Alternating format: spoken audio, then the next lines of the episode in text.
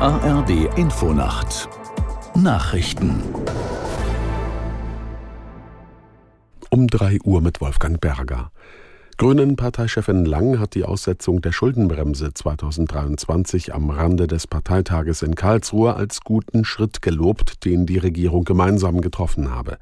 Im ZDF zeigte sich Lang zudem offen für mögliche Kompromisse bei Verhandlungen über eine Reform der Schuldenbremse. Allerdings gebe es Grenzen, so Lang. Natürlich gibt es dabei Leitlinien, gibt es dabei Werte, gibt es dabei Ziele. Und eines kann ich hier ganz klar formulieren. Wir werden uns nicht daran beteiligen, dass es jetzt einen sozialen Kahlschlag gibt in diesem Land. Wir sind nicht bereit, dass diese Krise, eine schwere Krise für unser ganzes Land, auf dem Rücken der Verletzlichsten ausgetragen wird. Da muss jeder bereit sein, auch schwierige Schritte zu gehen. Da muss man pragmatisch sein. Denn am Ende wollen, können und werden wir es als Regierung gemeinsam hinbekommen. Die Grünen Co-Vorsitzende Lang.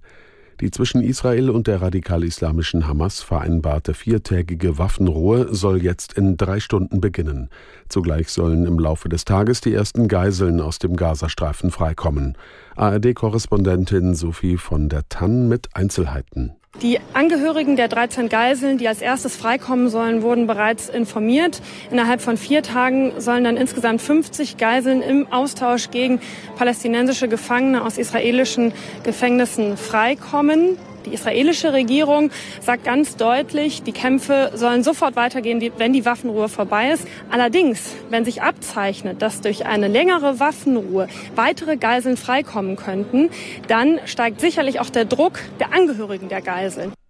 Im Zentrum der irischen Hauptstadt Dublin ist es zu schweren Ausschreitungen gekommen. Unter anderem wurden Busse und Geschäfte geplündert sowie Sicherheitskräfte angegriffen, berichten irische Medien. Ein Polizeisprecher macht rechtsextreme Hooligans für die Übergriffe verantwortlich.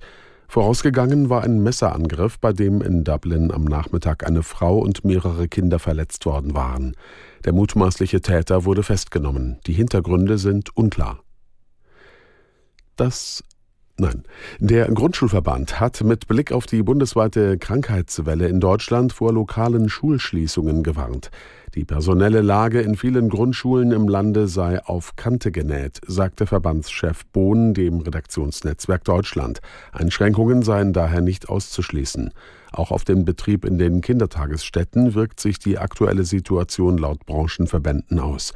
Reduzierte Öffnungszeiten seien derzeit eher die Regel als die Ausnahme. Das waren die Nachrichten. Und das Wetter in Deutschland.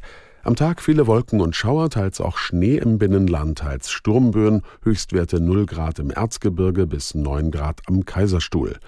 Am Samstag viele Wolken und Regenschauer bei 1 bis 8 Grad. Es ist 3.03 Uhr.